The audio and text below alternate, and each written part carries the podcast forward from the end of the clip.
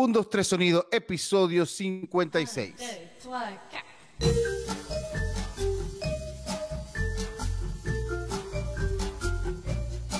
Un, dos, tres Sonido, episodio 56. ¿Cómo están muchachos? Bienvenidos a este nuevo episodio del 1, 2, 3 Sonido.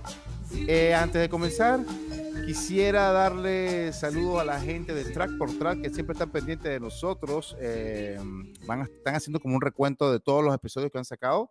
Este, por ahí creo que va a salir el mío otra vez. eh, así que bueno, pendiente por ahí para que lo vean. Igual está el de For Deluxe, está el de Zapato 3, está va- va- varios programas muy buenos que no hace falta que, que, que lo diga. Pues. Y el podcast de, Luz, de Lucas, de Lucas Los Menta, que me dijo que pronto ya lo iba a sacar.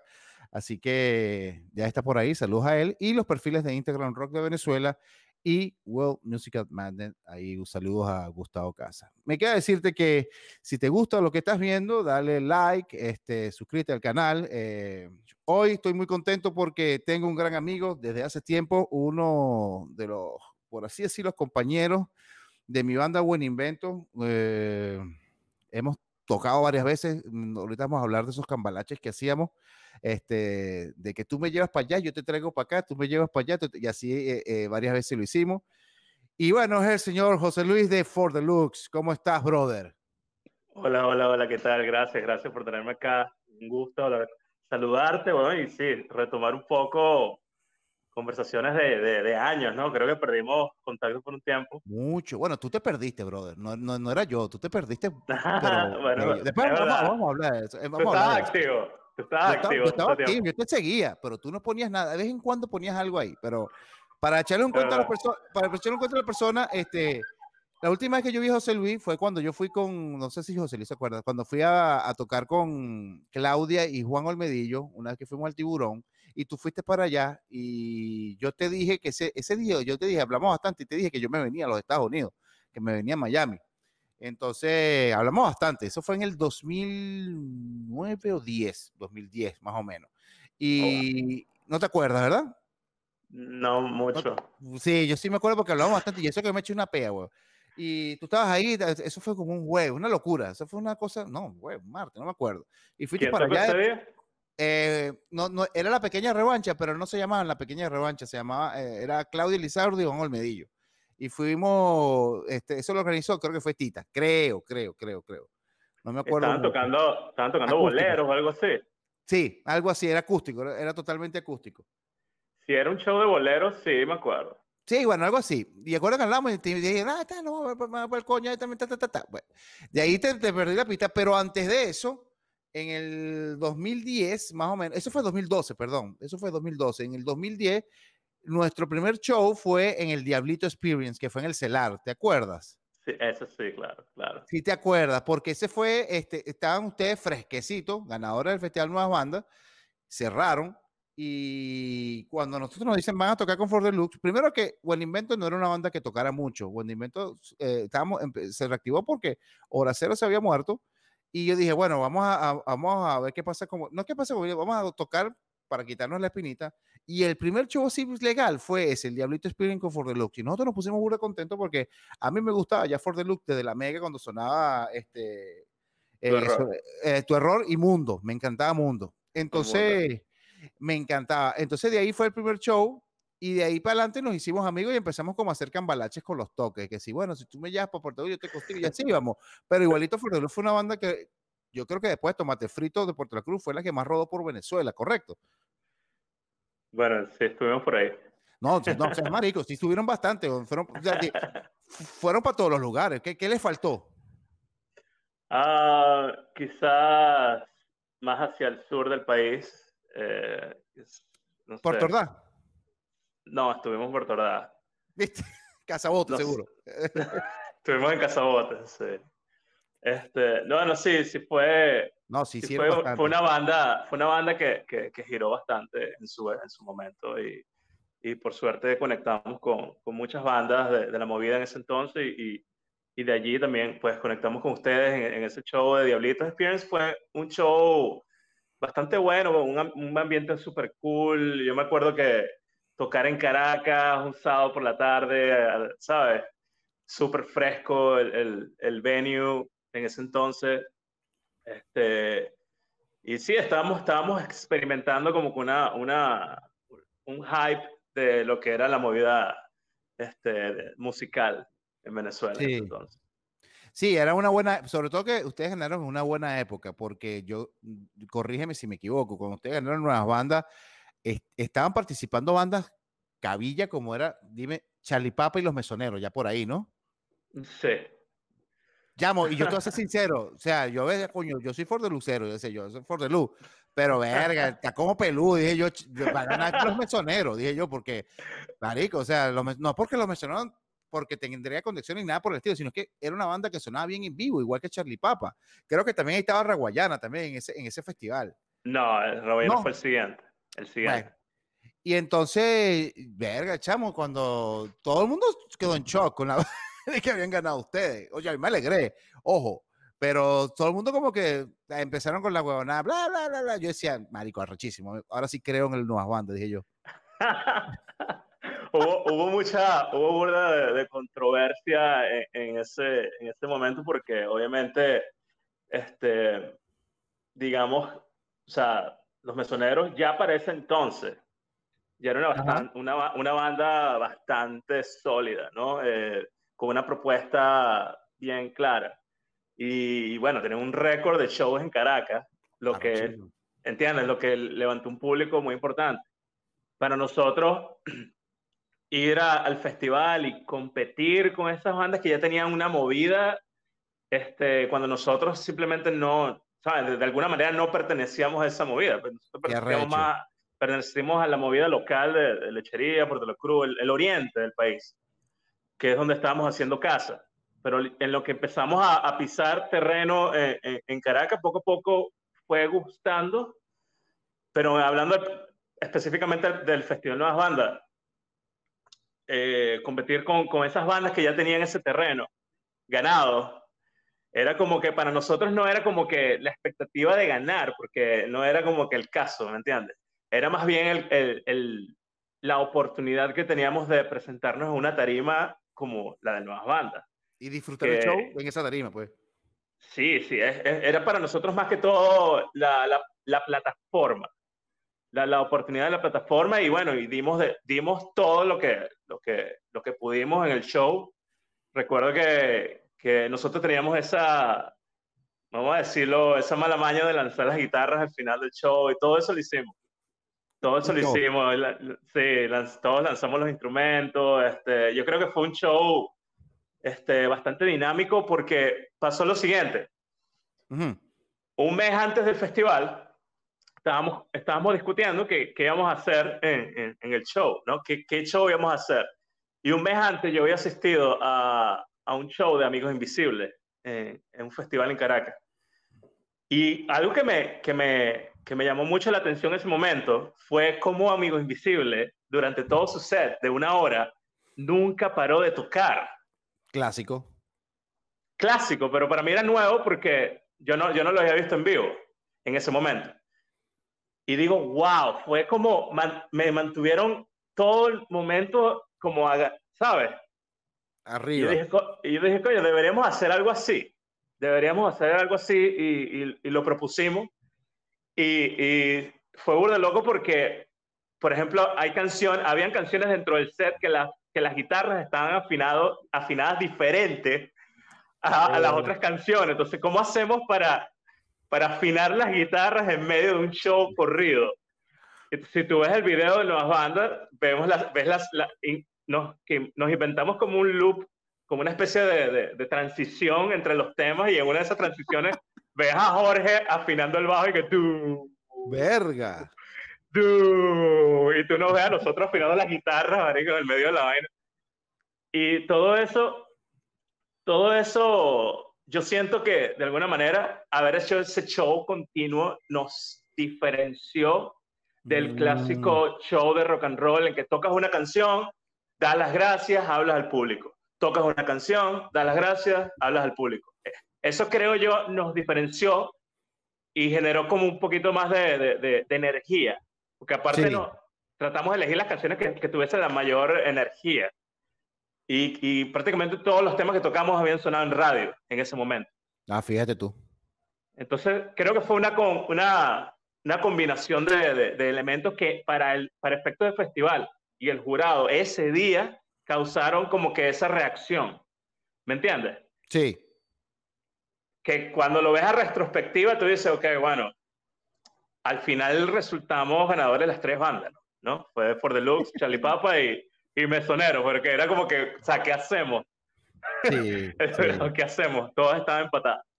Eh, eh, fue, yo, yo no pude ir porque yo estaba, ese, creo que en ese momento estaba mi niña enfermita y yo vi los videos y yo decía, a ver, qué show echaron estos chamos con su chaqueta de cueros, así yo decía, coño, su, su, imagen, su vaina, y lo que hicieron ustedes fue disfrutarse la tarima, disfrutarse, este, eh, decir, bueno, mira, pana, o sea, ya, no sé si, si es como que, bueno, ya sabemos que no hemos ganado, vamos a, vamos a tripearnos la vaina, pues, o sea, no porque seamos, sino, era como que, marico, o sea, los mesoneros, lo mismo lo acabas de decir tú, y, era como que, verga, bueno, Michael, y tripió la vaina, y al ver eso, me imagino que el jurado se tripió esa vaina y había, rock, pues, y también Puerto La Cruz venía con un, con una escuela de rock and roll arrecha que coño, ya, para mí fue como que, verga, que arrecho, pero no, no, me, no me impresionó mucho porque, verga, que era rechísimo, era, era, era una buena banda con, con buenos temas de rock. Sí, o sea, fue parte de una época, creo yo. Estábamos en una transición, creo que uh, antes de For the Loon nosotros tocábamos, tocábamos música de rock pesado, tocábamos punk. A eso iba. A eso iba, porque hay una banda, sí, hay una banda también que eh, ustedes antes de ese For the Look se llamaban, ¿cómo que se llamaban? Eh, Dot Pain. Dot Pain. Y, la, y buena parte se llamaba a, ¿no? Anima, Animas. Anima y eran diferentes, eran dos bandas que hacían dos cosas diferentes, pues. Porque yo, eso, ese, no es que yo lo viví, ese cuento me lo echó Tita y, Rex, que eran dos bandas diferentes y después como que se, con los mismos con los mismos integrantes se hicieron otra banda y fue cuando, venga, sí. pues hace buena parte, hace For the Look, que son buenas bandas, pues, por así decirlo. Yo, creo que nosotros, sí, nosotros, el concepto de, de hacer música un tanto más comercial, este, y creo que sí, fue en esa misma época con buena parte, creo que ellos también tuvieron como que la misma visión en ese momento. Creo que Una reinvención. Se, estaba viviendo en el aire esa necesidad de reinventarse, de hacer cosas nuevas y, y llevarlo todo al otro nivel. Y yo siento que en lo que ha sido mi carrera, toda la carrera musical siempre ha sido llevarlo al otro nivel. Entonces, preguntarse a uno mismo qué con qué voy a salir esta vez, qué voy a proponer este, de nuevo en la mesa que sea interesante, ¿no? Porque tampoco pasó mucho en esa época que, no sé, no sé si llegaste a escuchar eso o te diste cuenta, pero muchas bandas sonaban muy similar en la movida del rock del Oriente. Sonaban muy similar. Y, y a nosotros como que trataban de encasillarnos en ese grupo y era como que siempre como que ese factor de rebeldía, como que, ¿sabes? Nosotros no queremos formar parte de esto, queremos ser diferentes. Entonces, de allí más o menos por Deluxe, luego, poco a poco en la evolución fuimos llevándolo un poquito más allá de, de, de, lo que era ese label que, que había en las bandas del Oriente en ese momento. Y de allí nace Fotogramas, ¿no? Que fue como un disco mucho más rebelde, mucho más... Este, fue un disco para girar, principalmente. Queríamos. Disco digital. Total. Digital, sí, tiene muchos elementos. Yo lo Tiene muchos pues. elementos. Bueno, pero ese disco salió físico. ¿Ah, sí? no sabía. Sí, sí, sí, ese disco salió físico, al igual que el primero. El no, porque el primero fue... sí lo conocí yo con su disquito Mundo, su portadita, que la portada creo que la hizo Claudio. La hizo Claudio. él me dijo, ese poco, estuve esa bola, ese poco, son muñequitos así que tanto que parece como una, como una espina, una cosa así. Esa la hice yo, dice. Me acuerdo. saludos a Claudio. Claudio, porque viene pronto por este programa. Y después, pero fotogramas, yo me acuerdo haberlo descargado, que ustedes lanzaron la página, o sea, para descargar el disco. Eh, en ese momento era un boom lanzar un disco digital. Era como que, wow, ¿no? Estábamos acostumbrados a, a, los discos físicos, ir a la tienda o algo por el estilo. Eh, sí lo lanzamos digital, pero sí lo vendimos en, en los shows, en vivo. Ah, físico. Este, no sé cuántas copias se habrán sacado. Yo, yo sé que ahorita, bueno, obviamente no hay, no hay copias disponibles, pero, pero sí se vendieron, se vendieron bastante. más que fue un disco para, para girar. Perfecto. Un disco que nosotros decíamos como que esta, esta vibra, esta energía que tiene este disco la podemos plasmar en los shows y podemos hacer que la gente, ¿sabes?, se active. Eh, básicamente eso. Después, después que dejamos de girar y, bueno, sucede como que el éxodo de, de, venezolanos, ¿no? Y no solo de la población de Venezuela, sino también, del, ¿sabes? Incluyendo las bandas, que muchas bandas se van del país, toda la vaina. Eh, ahí es donde, donde en ese proceso empezamos a trabajar en el, en el tercer disco, un disco que, que de primera eh, queríamos trabajarlo con, con, un productor. Este, en, en, el caso de los dos primeros discos lo había producido yo, pero para el tercer disco dijimos, sabes que vamos a cambiar la fórmula, vamos a hacer algo diferente, vamos a un sonido diferente. Y, bro, recuerdo que entrevistamos a N cantidad de productores en esta época y dimos con Jan de Oliveira de Candy 66, que fue la persona que, creo yo nos sentimos más identificados este, en ese momento y que, bueno, luego terminamos desarrollando, desarrollando una buena amistad y hasta el día de hoy sigo trabajando con él eh, en, varios proyectos, incluyendo eh, mi single que sale mañana, eh, está involucrado en, en eso también.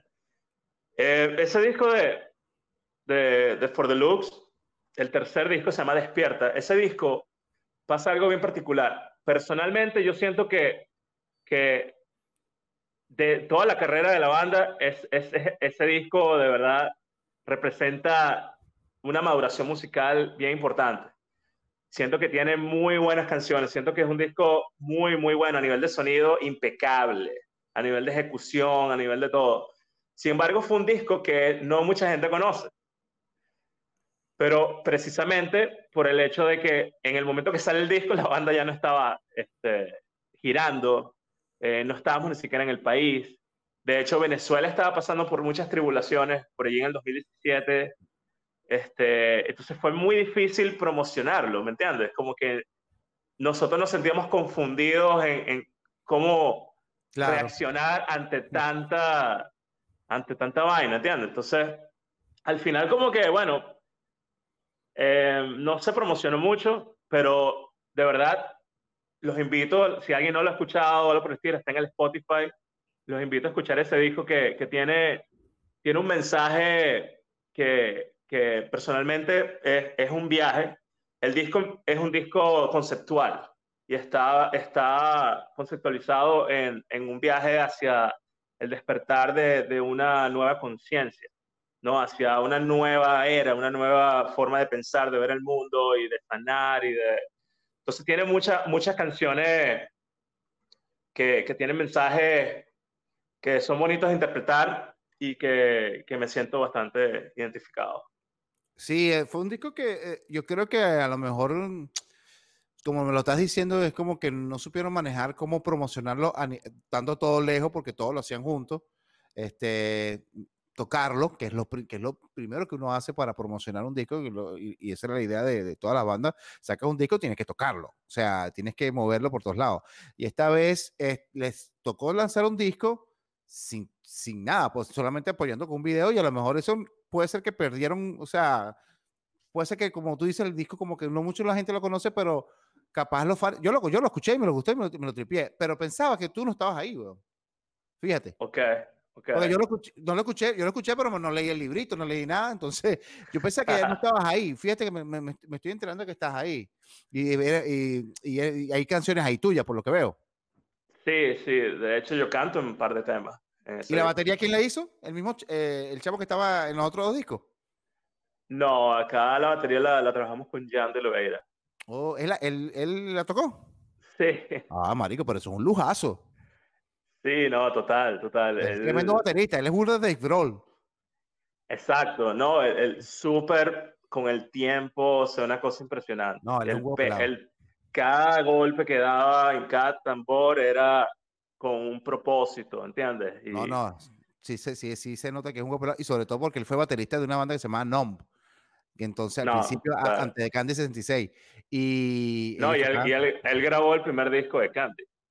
Mucha gente no lo sabe. Sí, no, yo sí lo él sé. Grabó, él, grabó, las baterías del disco de Candy, el primero. Todo el mundo, cree que fue Gustavo y no, fue, él. Fue él. Exacto. Y era no, no. arrechísimo. Yo siento que él, él, como productor excelente y, se tomó cada aspecto de la grabación muy en serio y las baterías no fue la excepción. O sea, realmente nos tomamos una semana que nos fuimos a Valencia del estudio, estuvimos con él, con él traqueando las baterías por una semana y era, sabes, como que tenía que salir bien y muy, poca, muy pocas tomas se hicieron en overdub, ¿sabes? Casi todo fue una sola toma, la mayoría del disco. Como un en vivo, así como tocarlo en vivo, pues. Como tocarlo en vivo. Y yo siento que ese fue también el approach, fue el approach que con la base rítmica del disco fue grabada así en, vivo, o sea, una sola toma por el instrumento. Quizás la guitarra, las voces sí se... Claro, claro. Sí, ahorita lo voy a volver a escuchar ahora. Ya que me dijiste esto, lo voy a volver a escuchar ahora. Tengo tiempo que no lo cool. No, sí. para que, y para que sepan, está en Spotify, toda la discografía de For the Look está ahí.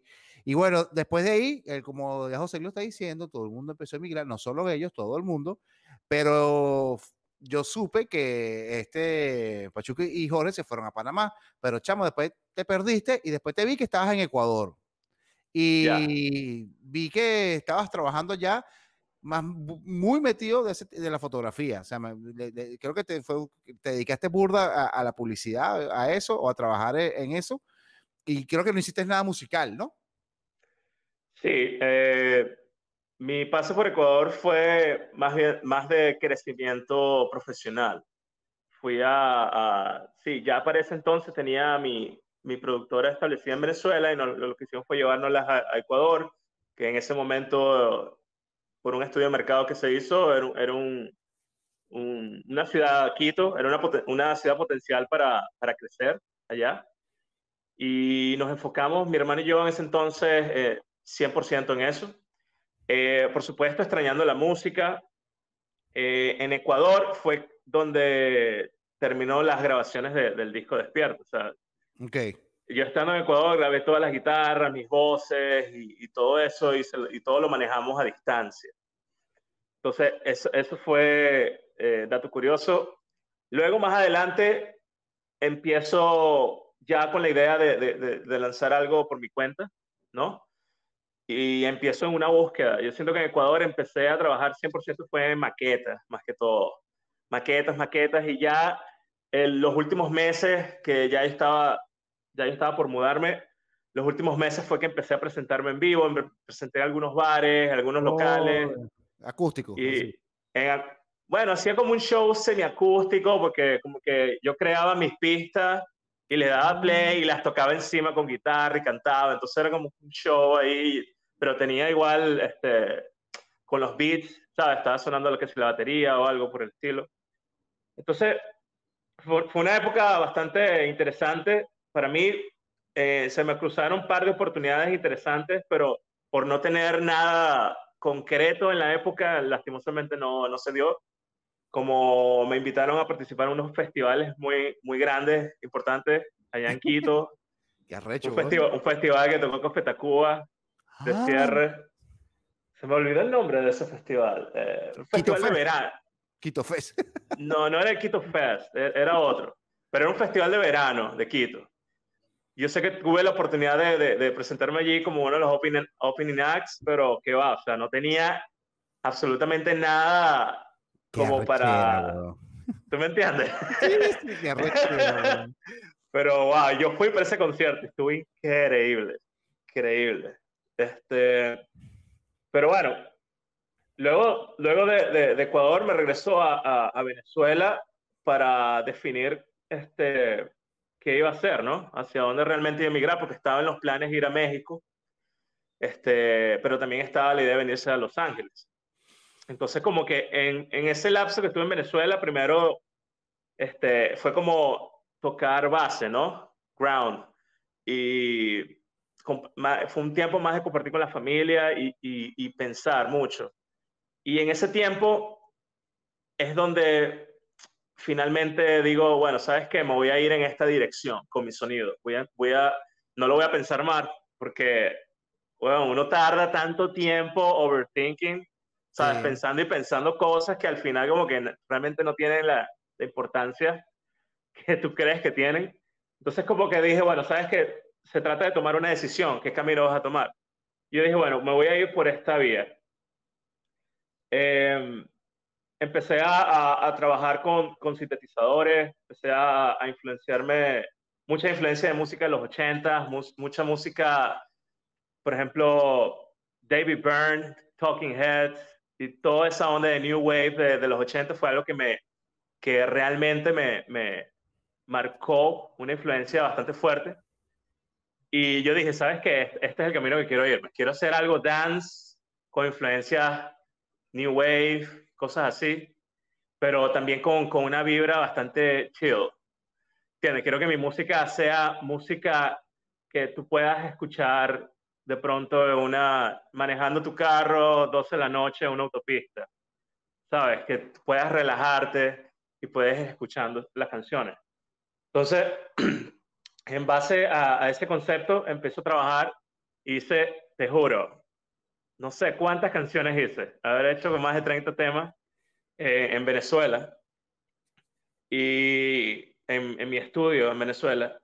Uh -huh. Y luego, luego, ¿sabes? Como que hay otro blackout, ¿entiendes? Otro blackout en, en, el punto de que tenía ya que emigrar, era hora de emigrar. Entonces, en, en ese proceso de emigrar es muy engorroso pensar en, en en sacar música o, sí, no, o no, promocionarse. No. O sea, tú tienes primero que establecer tu vida personal como para pensar en hacer este, algún tipo de promoción o algo por el estilo.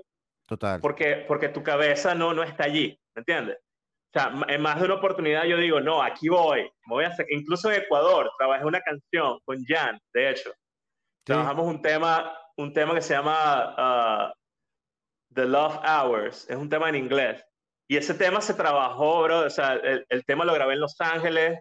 Pues estando en Ecuador, viajé a Los Ángeles a grabar el tema. Coño. Sí, después el tema se, lo trabajé con Jan a distancia y toda la vaina. Y se hizo un trabajo bastante bueno con ese tema. El tema está genial. Pensé que lo iba a sacar en la época donde estaba en Ecuador. Pensé que iba a salir. Ajá. Pero, pero fíjate que no. No, no me sentía. Seguro. No sé, no me sentía 100% en el lugar. ¿Entiendes? Como que la cabeza no estaba allí. Claro, te entiendo. Entonces, cuando entres en ese mood, en ese mood de que tú dices, bueno, ya, claro, venirme acá a Los Ángeles, claro, cambia, cambia el juego, ¿no? Porque ya acá vengo, es, es hacer eso. Entonces, ah, ya. Está donde ya, debe estar.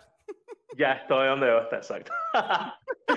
entonces, la, entonces, entonces, nada, eso, eso, eso sin duda ya, digamos, en este, en este nuevo año que inicia, o sea, yo estuve, o sea, el año pasado por sacar este tema en tres oportunidades, que tuve que cancelar el release, tuve que cancelar el release en, en, en las plataformas una y otra vez porque no me sentía como que el año, el año estaba como, como hundiéndose, era como el Titanic.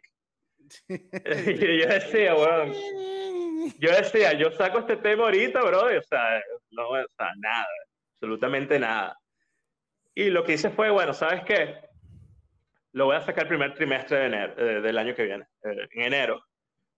Y así fue, y bueno, y aquí estamos. Aquí estamos. Eh, el tema, para contarte un poquito sobre el tema. ¿Cómo se llama el tema? Es como un. Es como las siglas del nombre, pero no, no, no lo entendí. Eso fue a propósito. Me imaginé. Eso fue a propósito para, ¿sabes? Eh, el tema se llama Entre el fin del mundo y tú. Ok. Es una canción de amor eh, en tiempos de pandemia. Buenísimo. ¿Tú me entiendes? Sí. El, te el tema lo rescato de, de, la, de, las grabaciones que hice en mi estudio en Venezuela el año pasado, el año antes pasado. Eh, y cuando llego acá a Los Ángeles, este, conecto con una persona que se llama Cristian Robles, que es un ingeniero que ha trabajado con, entre tantos artistas, Michael Jackson. Mm. Estuvo, estuvo produciendo con él en, en, los 80. Entonces tiene una, tiene una larga trayectoria en la industria. Yo conecto con él, escuchamos todas las maquetas y él viene y me dice, este, este tema, este tema. Eh, para ese momento solo la música, ¿no?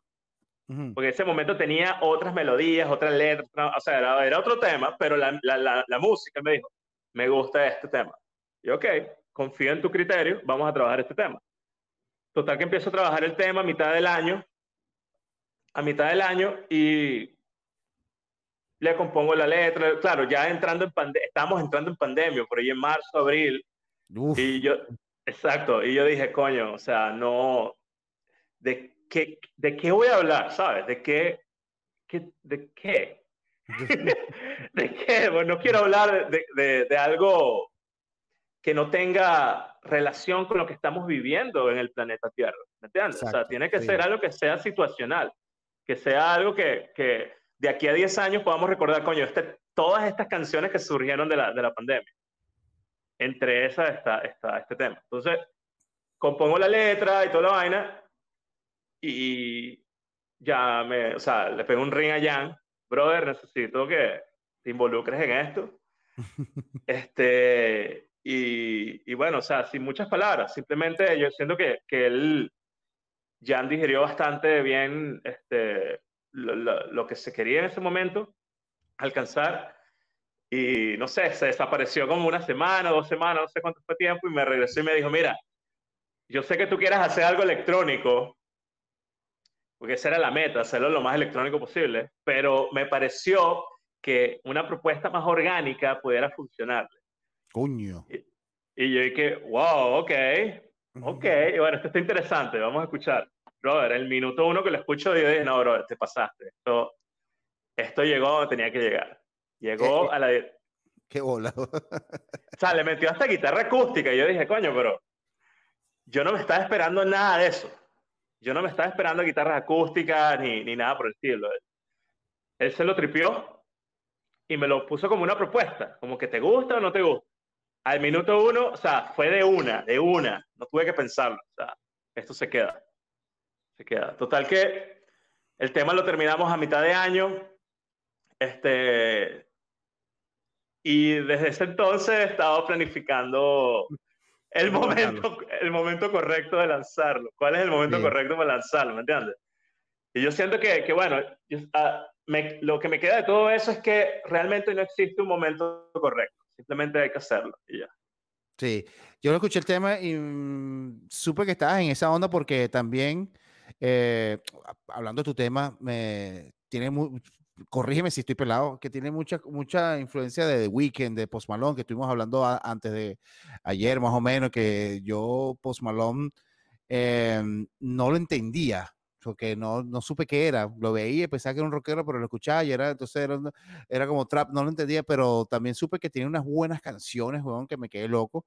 Este, aquí en la radio suena mucho, que es como una guitarrita donde mete mucho acorde mayor con menor, Circles se llama este, suena burdo en la radio, pero siento que hay comidita ahí y el, tipo como tiene una actitud bien rockera, pues, o sea, el tipo es, es como bien malandro así y, y, pero con esa onda que es lo que está de moda ahorita, pues, entonces me imagino que te metiste en ese mundo y siento que agarraste un camino, coño, muy diferente a, lo que venías haciendo antes, pues, o sea, y, y, y, y, siento que hay musicalidad, pues, que tú eres un, tú eres un compositor muy bueno y, y, siento también que dijiste, bueno, voy a, hacer, voy a hacerlo por esta vía porque también estoy, no sé, a lo mejor Los Ángeles me inspira eso, yo no sé, qué sé yo, y quieres probar otros terrenos. Y no sabías que estaba Jan y, y, este resultado que estamos escuchando ahora, o sea, este, eh, lo que mandó Jan es lo que está, es lo que vas a lanzar mañana, ¿no? Sí, correcto. Coño. Para los que no saben, hoy eh, es en vivo, mañana sale el tema, pero si estás viendo esto, ya el tema salió, o si lo estás viendo hoy viernes, sale hoy, este, con todas las, en todas las plataformas y tiene su video. El video lo estamos trabajando para que salga a finales de mes, principio de Ok, sí. Subió video una imagen Super Miami Vice. Más palmero, el, el concepto del arte es bien interesante porque uh, yo quise plasmar, no sé si, si llegaste a ver esos artes de futuristas de, de, de los 80 que, sale, que salen, ¿sabes? Estos carros con esos diseños increíbles, con esos colores morados y tal. Yo quise recrear algo de eso este, tematizando el fin del mundo con la caída de, de, los meteoritos y toda la vaina y Hollywood. Y yo siento que, que, que hay un mensaje que, que la persona que, que trabajó el arte, Esteban Cabezas, tradujo lo que realmente quería transmitir, que era como que esa, esa nueva, o sea, conceptualizando todo esto del cyberpunk, del futurista de los 80 en, en temas de arte, Tal cual. quise transmitir ese, ese nuevo amanecer, ¿no? Esa nueva etapa que como, ¿sabes? Como, como humanidad estamos viviendo. Esa nueva transición donde termina ese, lo viejo se quema y, nace algo nuevo, ¿entiendes? Entonces, yo siento que ahí se está representando eso. ¿Qué es lo que estás pasando con tu música, pues? Más o menos es como, como, lo, como, lo, como lo estás mostrando tú. Correcto. Y eso, Ahí y estás, y eso, es un tema que, que va a salir de un, de un, disco o vas a lanzar como se está trabajando ahorita single por single y broma y bueno, ya tú verás después si lo recopilas en un disco, pero o es que ya tienes un disco ya armado. El disco está armado desde hace rato. Ah, bueno. ¿Entiendes? Eh, Falta son las olas. Falta son las olas. Eh, el disco lo, lo, voy a sacar a mitad de año, pero de momento voy a ir single, single por single y, y sí, estos temas van a estar incluidos en, en, el disco. ¿Y estás de acuerdo con eso, de poder de, ir trabajando como se está haciendo ahora, single con single? O sea, ¿crees que ese, así es como funciona la industria ahora o tú sientes que, no, saco un single y después saco el disco completo de la, a la vieja escuela? ¿Cómo te gusta más? Yo siento que hay que adaptarse, ¿no? Siento que adaptarse a, a, lo que está sucediendo en el mercado, porque el mercado no es el mismo cuando nosotros empezamos a hacer música. O sea, de eso estamos claros. Estamos claros. Eso estamos súper claros. Entonces, esto es un proceso de adaptación y una de las bellezas que, que siento este, que forma parte de este proceso es el dar, o sea, en cuanto a la creación de las canciones y la producción, ese proceso en el que tú dejas descansar las grabaciones por un periodo de tiempo y las retomas para agregarle cositas nuevas, luego descansar y ese tiempo vas como creciendo, vas como, no sé, es como sembrar, ¿sabes? Un árbol, el árbol va creciendo y lo vas cuidando, lo vas cuidando hasta que, hasta que tiene como que una forma de árbol ¿Entiendes? No está en la tierra ni está, ni está la matica ¿sabe? creación, sino que ya tiene una forma de árbol. Ese proceso de maduración de, de, de, la producción que va acorde con tu visión de ver el mundo en una situación específica de tu vida o un momento específico de tu vida. Yo siento que eso es hermoso. Sí. Porque cada etapa de tu vida tú vas a ver o vas a tener una percepción de la vida de, sí, de la vida y de la música diferente. ¿Me entiendes? O sea, tú vas a estar escuchando hoy día, 2021, bandas o música que te influyen en este momento, pero que hace 10 años no, o hace 5 años no, ni siquiera hace un año no. Entonces, a través de, de este proceso de trabajar canción por canción, que fue una de las cosas que, que, que de hecho estuve hablando con Jan, porque él me dice, no, tenemos el disco, vamos a trabajar todo el disco y tal, eso fue el año pasado vamos a trabajar todos los temas y tal. Y yo le digo, no, no, no, ya va, ya va, ya. Uno por uno. Uno por uno. Porque ya, por lo menos el segundo, el segundo tema lo voy a empezar a trabajar eh, este mes, por ejemplo. ¿Cuántas cosas no han pasado desde que terminé este tema hasta este tema? Sí. ¿Entiendes? La manera de, de, la percepción que tengo de, de, la producción, de la música, de la composición, todo es absolutamente diferente en este momento a lo que fue hace un año. Tal cual, weón. ¿Entiendes? Entonces, el segundo single, por ejemplo, todavía no tiene letra, no todavía tiene las melodías, no tiene nada. Está la grabación allí, están las ideas allí, están las maquetas allí, pero eh, me gusta esta, esta modalidad de trabajarlo así. Claro, para el EP, si van a salir tres temitas, este, bueno, son como cinco o seis temas que si salen juntos, pues es diferente. Pero tú entiendes lo que te digo. Sí, lo que pasa también puede, y que te puede pasar también que tú dices, bueno, voy a trabajar así, vas a que el tiempo pase, está el tema, que hoy está, pasó el tiempo, ver, qué cagada, no me gusta. entonces, ¿qué pasa en ese momento? Vuelves a hacer otro tema nuevo, entonces eso me imagino yo que, que que, que, pasa, a mí me pasa mucho, que yo, uño, qué buen tema, bueno, lo voy a guardar y tú sabes, y después cuando lo escuché yo, virga, no, no sé, pero también pasa eso que mientras vas como que eso, creciendo, regando la matica, viendo cómo crece eh, eh, el, árbol y todo eso, y cuando viene termina el proyecto y tienes tu buen árbol frondoso ahí. Pasa pero eso voy, pero es que eso voy. eso voy. El, la, o sea, una de las razones por la cual siento que funciona es precisamente eso de que de aquí a tres meses capaz el tema no me gusta, pero este proceso me, me, me, permite como una validez, como que si de aquí a tres meses me sigue gustando, lo puedo seguir trabajando. Eso es una buena señal. Sí, lo que te digo? O sea, eso es lo que yo estoy aplicando. Si de aquí a dos meses el tema me sigue gustando, lo voy a seguir trabajando. Si no, lo desecho y sigo el siguiente. Y así es como me ha funcionado para evitar exactamente lo que dices, ¿no? Que me gusta, me encanta, pero es que así fue como, por ejemplo, con Por Look fue mucho así. Me encanta esto, y después como que, ay, ¿sabes qué? No estoy muy seguro de esto, pero te estoy hablando de años después, ¿no? Sí, sí. como que, coño, o sea... Mm. Hasta con los discos. Con los discos, con los artes, con El todo. El sonido, o sea, tú dices después, coño, lo hubiese hecho así, vale, qué recho, man. Porque cada, cada trabajo representa una etapa de tu vida, o sea, un sonido que tenías en ese momento. Sí. ¿Entiendes? Entonces, como que, ¿sabes? Jugar con eso, me siento, siento eh, aprovechándose de, no lo digo como algo que esté de moda, una tendencia, lo veo como algo que, coño, le puedo dedicar el mismo esfuerzo y tiempo que le dedico un disco entero a una canción. Qué arrecho. Qué arrecho. por, eso, por, eso es que con San Rosa se tardó 10 años haciendo Chinese Democracy. Exacto. Buen disco. Buen disco. No, no lo he escuchado. No, no, caló. El disco no caló, pero es un muy buen disco. Me voy a para bola. Porque yo dije verga, no lo he escuchado. Fíjate, no me han dado ganas, Mira, José Luis, ¿y qué tal la vida por allá por, por Los Ángeles? ¿Qué, qué, tal esa ciudad, weón? Coño, brother, es súper cool. Eh, el clima acá es increíble. Yo siento que es una de las cosas que más atrae a las personas.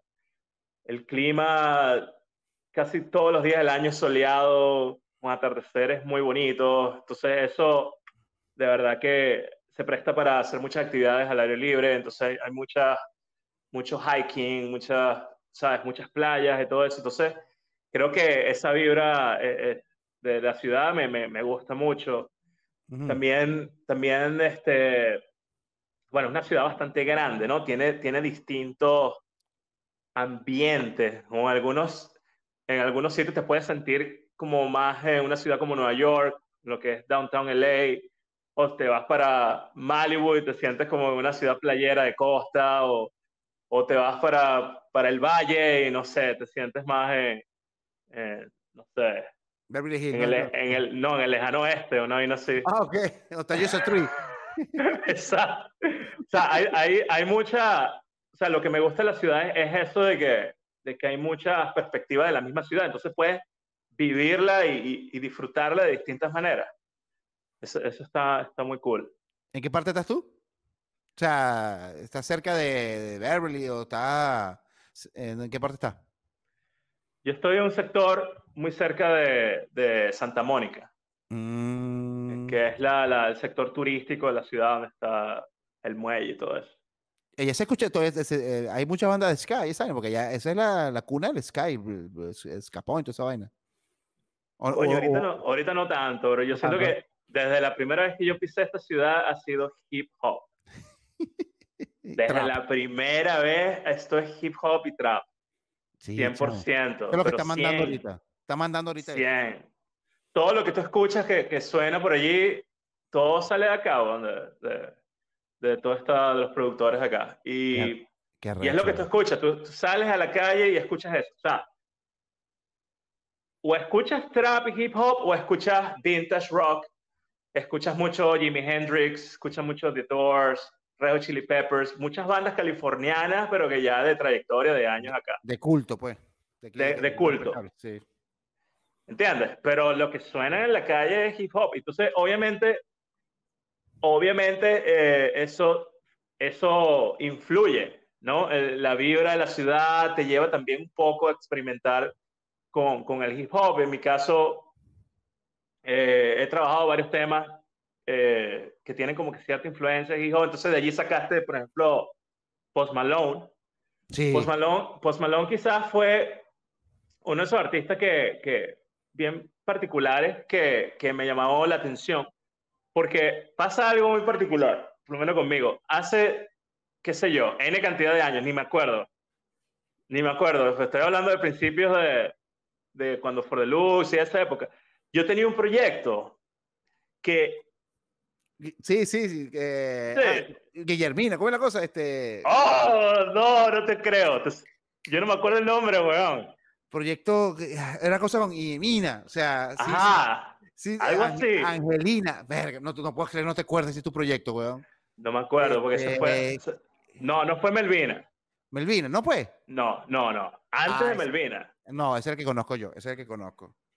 No, no, Melvina Melvina fue un proyecto que hice eh, estando en For the Looks. tres canciones, cuatro canciones, sacamos un EP, pero realmente no, no, no hice nada con eso.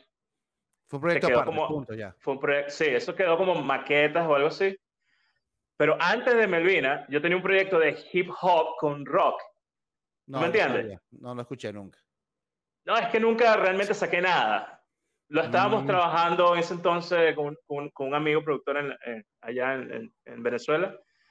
Y la idea era hacer un proyecto que la base rítmica sea hip hop, pero que la, la modalidad de cantar y las letras sea rock. y le, metíamos, y le metíamos guitarra y le metíamos todo esto. Y, y teníamos algunos temas que estaban chéveres. ¿Qué es lo que está pasando ahorita? Pero es que pasan 10 años y sale Post Malone y automáticamente fue como que, wow, este tipo supo hacerlo, ¿no? Oye, sí, yo, yo tenía, tenía, la idea, tenía la idea, pero no la supo materializar, quizás no, no, no, entendía nada, no estaba realmente... Pero este pana, obviamente, se vino para, para Los Ángeles, trabajó con productores de hip hop, y como que le metió al peo, tuvo como que esa misma visión de, de hacer la fusión entre rock y el hip hop, y a él le funcionó bastante bien, y, y, empezó a sacar una serie de canciones. La primera canción que me, que me, que me llamó la atención fue la de Rockstar. Ahí fue cuando, cuando di con él y yo, coño, ¿quién es este tipo? Esta canción suena, suena bien. ¿Quién es este tipo? Cuando veo, es blanco. Es blanco. ¡Wow! ¿Qué, qué es esto? Este, y después ahí empiezo como que a, a, a consumir un poco más la música y, y, y, obviamente es una influencia, es una influencia bastante directa en, en lo que hago más que todo a nivel de, producción. Más que todo a nivel de producción, más no de concepto de, sí, sí. de, música, ¿me entiendes? Yo veo a Post Malone como el anti-rockstar, por ejemplo. O sea, tú lo ves y el tipo es todo lo, todo lo contrario a un rapero, todo lo contrario a un rockero, pero está todo junto. Y, coño, yo siento que, o sea, eh, eh, él es como la especie esa de, porque he visto unos videos de YouTube que, que Post Malone antes, antes que era famoso. Y chamo, el bicho era como medio nerd, medio como que, mm, o sea, medio raro. O sea, no, y ahorita el tipo es un malandro, o sea, el tipo, toda la cara tatuada, este, tiene a Bud Light como su principal sponsor, que está ahí, este, bueno, el tipo forrado en billete porque el tipo, la, supo como dijiste tú, supo trabajarlo, supo trabajarla, y es como un rockstar ahorita, es como nuestro, no sé, nuestro Corcoven, no sé, el tipo está ahí, pues, Mira, yo respeto mucho el trabajo de, de, Posty porque la verdad que él, ha contribuido mucho a, lo que es la música, a pesar de que mucha gente ¿sabes? simplemente no le guste o, nada por el estilo, o no esté de acuerdo con su imagen, o, ¿sabes? eso sí son cosas ajenas. Yo siento que él ha contribuido a algo muy importante a, a lo que es la música de estos tiempos y ha influenciado a mucha gente y, y le dio forma a un movimiento entero. Sí. ¿Entiendes? Le dio forma, o sea, él fue como, como tú dices, el Kurt Cobain, como el Nirvana. Nirvana, Nirvana le dio vida a, a, todo ese movimiento de grunge. Sí, Yo diría que Post, Post, Malone hizo algo similar. ¿Entiendes? Y bueno, está, está cool. Yo me vacilo todos los discos. El último disco, increíble. Sí, no, no, yo siento que el tipo está en algo ahí y hay, y hay canciones, que es lo que más me gusta a mí. Better Now, por ejemplo, es un canción, canción sonorón, huevo. Es una canción que yo escucho y yo, verga, qué pedazo de canción, o sea. Sí. es, No, es algo- No, te Pero que- recomiendo el último disco. El último disco Está bueno. está muy bueno. Sí. Muy bueno. Ok. De ahí sale, de ahí sale Circles y todo eso. Sí, tú sabes que es interesante porque ahorita que estás en Los Ángeles y antes, si hubieses llegado a Los Ángeles en 1985, por, por así decirlo, te hubieses encontrado con un Los Ángeles de Motley Crue, eh, Claro. Poison, o sea, muy diferente ahora que no se aleja a lo que está pasando, lo que pasó en, ese- en esa época. O sea, ahorita está diciendo, aquí el trap y el hip hop lo que está mandando. Hubiese sido lo mismo llegar en esa época y encontrarte con esos greñotas, todos así con tacones. sido- es como, es como, es como la- lo mismo, ¿verdad? Es lo mismo, es lo mismo, ¿entiendes? Y capaz, capaz uno ¿sabes? Se deja influenciar por ese movimiento, ¿sabes? Y Sí, termina sacando tu proyecto influenciado en eso. O sea, yo siento que, que es- forma parte de, de- del- o sea, las tendencias, pues. O sea, es algo claro, que, claro. que están allí, están allí y, y cada cierto, cada 10 años, you know, cada 10, 15 años sale un artista que rompe ese molde. Sí, es verdad. Es verdad. Y el ahí es como una esponja. El ahí chupa lo que, Sí. o sea, y, y después lo, como que lo, que lo, lo, lo, lo exhala Sí. como para que, bueno, para que se ponga de El moda por un buen mundo, tiempo. El Sí, mundo, weón, es el arrecho, mundo. weón, Es arrecho, sí. es No, arrecho. y es- aquí, y aquí, te digo, el hip hop no va a parar. No va a parar. O sea, tengo muchos amigos acá, productores de hip hop, y he visto el movimiento desde el underground. He estado más o menos involucrado en la, en la escena de, de locales. Bueno, pre-COVID, este, estuve involucrado en esa movida y, y- y no, esto, esto es algo que es para rato. Y yo siento que, que- yo siento que se viene una evolución porque este, el hip hop y el trap y todo esto es como el nuevo punk, es el nuevo ro- rock, ¿entiendes? Entonces, esto va a evolucionar hacia algo más, pero ese, ese, ese mismo feeling de, de feel good, feel good, que la música te da así como que feel good, como The Weeknd, como Sí. Post Malone, ese feel good, yo siento que, que se va a ir este, progresivamente evolucionando hacia algo más grande. Drake, Sí. por ejemplo, yo soy súper, ¿sabes? Yo escucho mucho la, la música de Drake y siento que tiene bastante de eso, pues, de- ese, Drake fue otro, ah, como Post Malone, que contribuyó a, a ese nuevo sonido, a esa nueva era, a esa nueva... Bueno, y nosotros somos, de alguna manera, este resultado de, de- de todo eso y siempre, bueno, buscando de alguna manera romper el molde un poquitico. Yo vi, yo vi una oportunidad de, de, de hacer música synth wave, influencia en el synth wave Ujú. y fusionarlo con, con todo esto. Yo vi como que esa, esa vertiente del género, ¿entiendes? Entonces me estoy yendo por ahí. Para Qué que arrecho, suceda. weón. Qué arrecho. Otra pregunta, ah, ¿ya, ya has ido al whisky a gogo? Estuve fuera del bar, no entré, Oh. pero, pero el bar está cerrado, brother, desde hace No rato. digo, a- a- an- antes, antes de- del, del COVID. Pre- Pre-COVID estaba cerrado.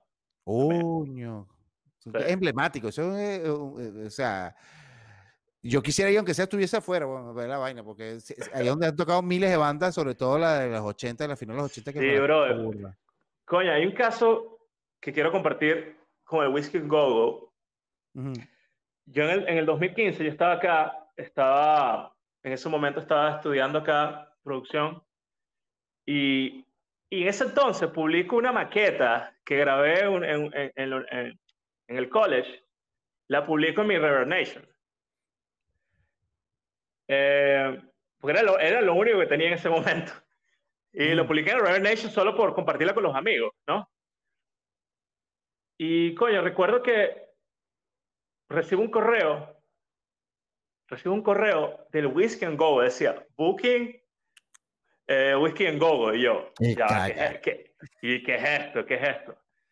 Coño, brother, me estaban ofreciendo una fecha, weón, Marico, para tocar en el Whiskey and Go Go. A mí, weón, a mí. ¿Qué les pasa, weón? El carajo que no tocó en el Festival de Café Tacuba, a mí. Marico, pero qué loco, qué loco eso. ¿Y qué hiciste? Es- Bueno, hiciste. No, marico, ¿qué iba a hacer? Tenía una canción. Verga, huevón. O sea, estaba, no, no, estaba, estaba desnudo. Marico, una canción. ¿Qué coño iba a ser? Nada. O sea, que les gustó. Les gustó. Les gustó. Y les dije, no, bueno, bro, o sea, no, nada. Este, brutal que, que, me hayan escrito. Esto para ¿Cómo mí te ya explico es... que no tengo nada? ¿Cómo te explico que no tengo absolutamente nada? No tengo ni siquiera la, la banda, nada, no tengo nada, ¿entiendes? ¿Cómo llegarían allí? ¿Qué bolas, weón? No sé, weón. Pero Rare Nation. Qué arrecho. Le están, le están parando bola a Rare Nation. Rare Nation, sí, no, Rare Nation es una buena plataforma. Sí. José Luis, llevamos casi una hora hablando. Este, como siempre, pasa volando. Eh, qué alegría volver a hablar contigo. Eh, siento que, que, coño, qué fino. Nos conectamos otra vez, poder conversar contigo. Ya tienes el tema ya. Si estás viendo esto, ya el tema está en Spotify. Si lo estás viendo hoy viernes 15, eh, el tema está, salió hoy. Y si lo estás viendo, a la, medianoche. A la medianoche está ahí. Y bueno, si tú estas tres personas que están ahorita conectadas, que se han conectado y ha ido gente bastante, este, el tema sale mañana, 15 eh, de enero. Unas últimas palabras para este show, brother. No, bueno, gracias por la invitación. De verdad, un gusto retomar conversaciones contigo. Como siempre, nos conocemos hace mucho tiempo. Sigo tu música hace muchos, muchos años, desde la época de hora cero, de hora cero para acá. Y, y la verdad que me tripeó mucho tu último single, me tripeó mucho la portada del gato. me tripeó. me parece que estás haciendo muchas cosas interesantes con esto del podcast y todo eso, brother. Y, la verdad que, que, cool. Esperemos que podamos conectar en Miami en alguna oportunidad o si llegas a venir para acá. Claro, con todo el gusto del mundo. Claro. Este, tú sabes que yo siempre fui fan de For the Looks, tú lo sabes. Ese siempre fue full apoyo con ustedes, fue, es una de mis bandas favoritas. Este, yo le di mucho palo a Mundo, este, a Fotogramas, este, ahora le voy a dar palo a, ¿cómo es? Eh, despierta. despierta.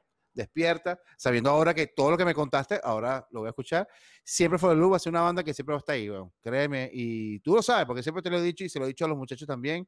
Es una banda que a mí me gusta desde el día, desde que lo vi en vivo. O sea, desde, que lo vi en vivo, lo vi en nueva banda y dije, verga, esta banda es muy arrecha. Y una de mis canciones favoritas del rock nacional es Mundo. Siempre la pongo en mi playlist porque tiene una energía que, que, que me, que, no sé, me da muy buena vibra. Qué cool, bro. Gracias. Gracias Tranquilo, por eso. Brother. Muchachos, nos vemos la semana que viene. Un, dos, tres, sonido. Bye, bye.